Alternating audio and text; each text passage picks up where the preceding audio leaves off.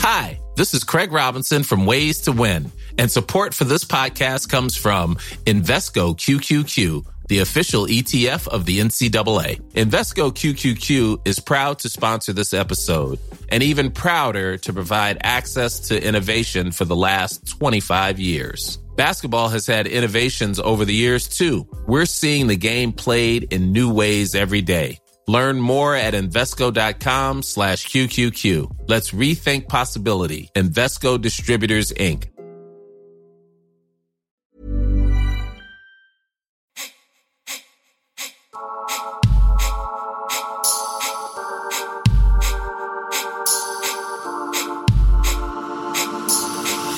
De l'idée à la création, bienvenue dans les coulisses de ma chanson. Before the dawn. Before.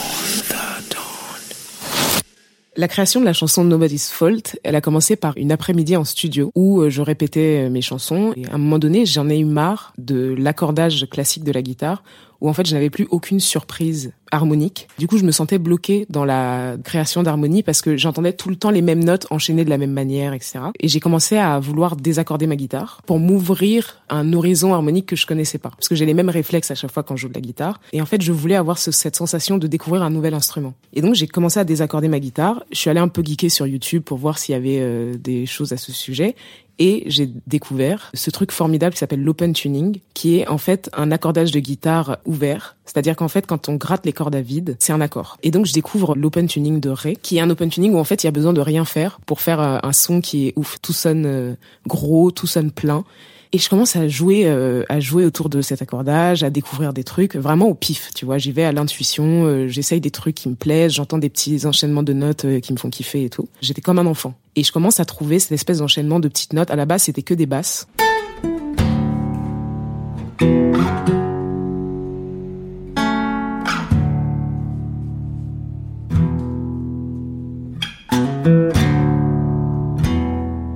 Et euh, je me rends compte qu'assez facilement, il y a un espèce de mouvement de d'accord assez facile qui mène à euh, un enchaînement de notes qui me plaît bien et que je trouve assez blues.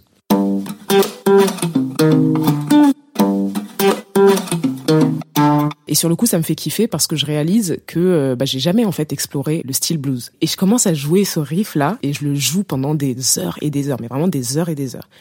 Et je sais aussi que quand je commence à, jouer un truc pendant des heures et des heures, je me dis, en fait, c'est une chanson. Parce que ça veut dire que c'est quelque chose dont je me lasserai pas. Et au début, il y avait pas la partie rythmique. Je commence à jouer juste les accords en enchaînant les notes et tout. Et petit à petit, comme en plus j'étais dans un espèce de travail aussi à la guitare, de, un travail rythmique où j'étais en train d'apprendre à faire du tapping à ce moment-là, je commence à mélanger tout ça. Donc, ce nouvel accordage, cette rythmique-là. Au début, je sors juste de studio avec ce riff de guitare. Il n'y a pas de paroles, il n'y a rien je me dis juste je fais du blues. Et je rentre chez moi, c'est à Lyon, et j'enregistre ce riff de guitare.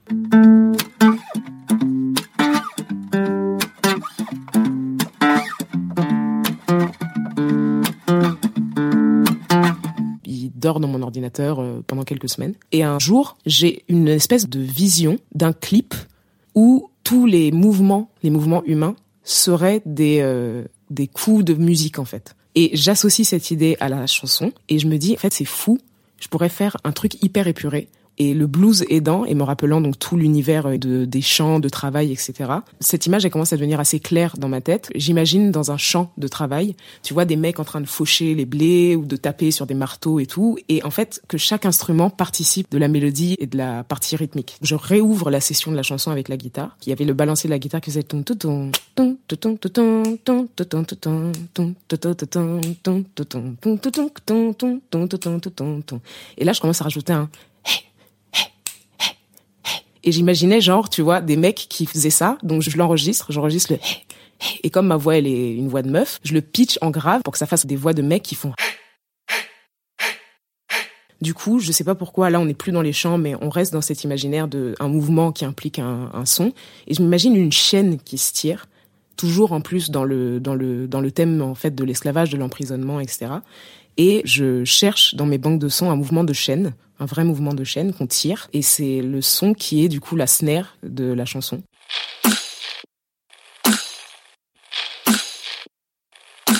Cette chanson, pour moi, elle devait vraiment être une espèce de négro spirituel. Et euh, quand tu fais du négro spirituel ou de la musique euh, blues, il y a forcément l'élément des chœurs. Et en plus, moi, dans quasiment vraiment 80% de mes chansons, voire 90% de mes chansons, il y a des chœurs. Parce que c'est comme ça que j'ai appris la musique. C'est dans, un, dans une chorale. Et en fait, c'est venu assez rapidement que pour moi, l'arrangement devait être drum, guitare et chœur. La partie des chœurs, elle était tellement évidente pour moi que c'est allé assez vite de l'enregistrer. Du coup, je l'ai enregistré euh, toute seule. J'ai enchaîné les voix comme j'avais eu l'habitude de faire sur le premier et le deuxième album. Oh, oh, oh,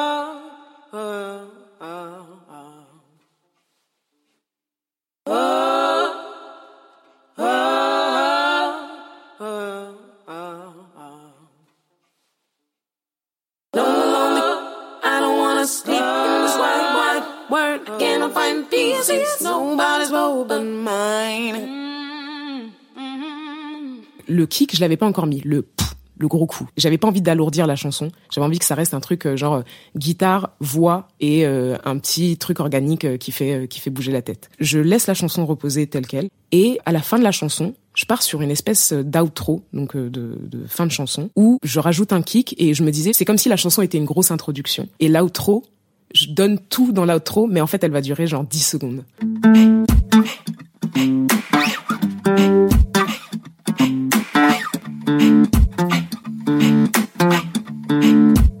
Et en fait, elle était tellement bien cette outro que j'ai pris l'arrangement que j'avais fait de l'outro et je l'ai mis dans toute la chanson. Et ce qui s'est passé, c'est que le kick, normalement, donc il est sur le premier temps dans ce genre de, de chanson, tu vois, il fait 1 et 2 et 1 et 2. Et en fait, sur l'outro, je me suis trompée et je l'ai pas mis sur le premier temps quand j'ai édité la chanson, je l'ai mis sur le deuxième temps. Et donc ça faisait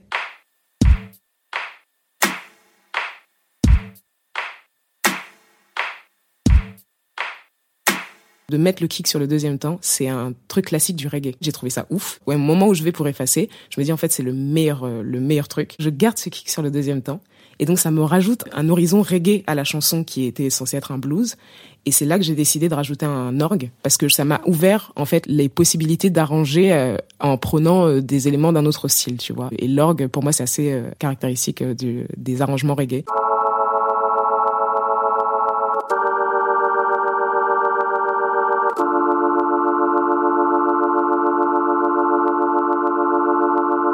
J'ai vraiment bossé l'instru de cette chanson, qui pour moi racontait tout l'univers que je m'étais fait dans ma tête avant de, vouloir trouver euh, des paroles. Ou pour moi, c'était le, c'est un exercice de style musical. Et en vrai, je pensais même pas la mettre dans l'album parce que je me disais, en fait, cette chanson va me va me mener à une autre chanson. Et donc un jour, je vais en studio et puis je me, comme d'habitude, je joue de toute façon les mêmes chansons et tout. Et donc je recommence à jouer ce riff à la guitare.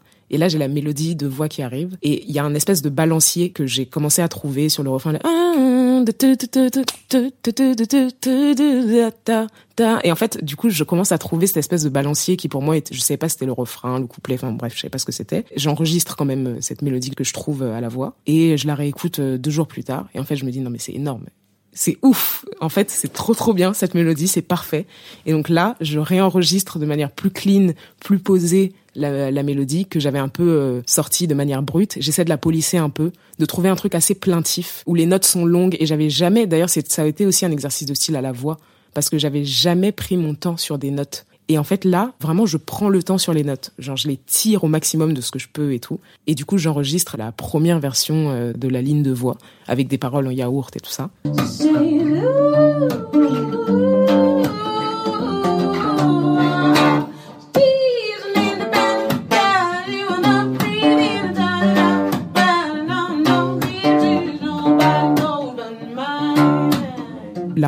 Première chose que je sors, je me dis c'est ça. En fait, il y a juste à polisser un peu par endroit, mais il y a plein de chansons par exemple où j'ai sorti une première mélodie et vraiment la mélodie finale est pas du tout euh, la bonne.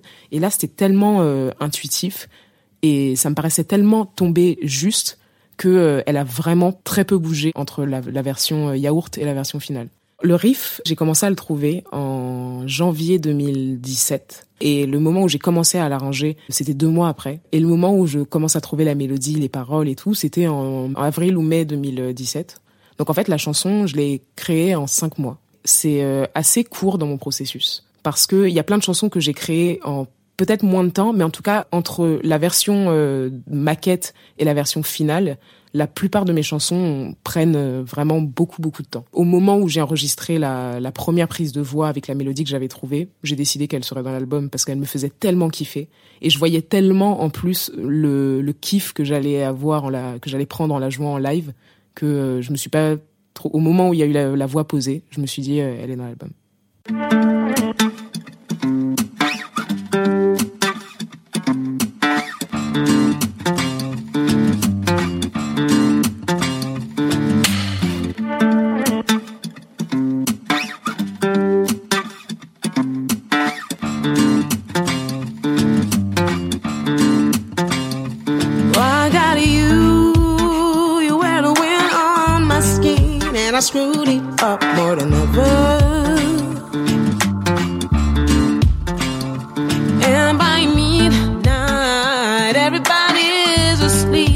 I could counting stars and feathers. The ghost of your hand still caressing my skin. How could I get you so bitter? Ooh, since we've been through.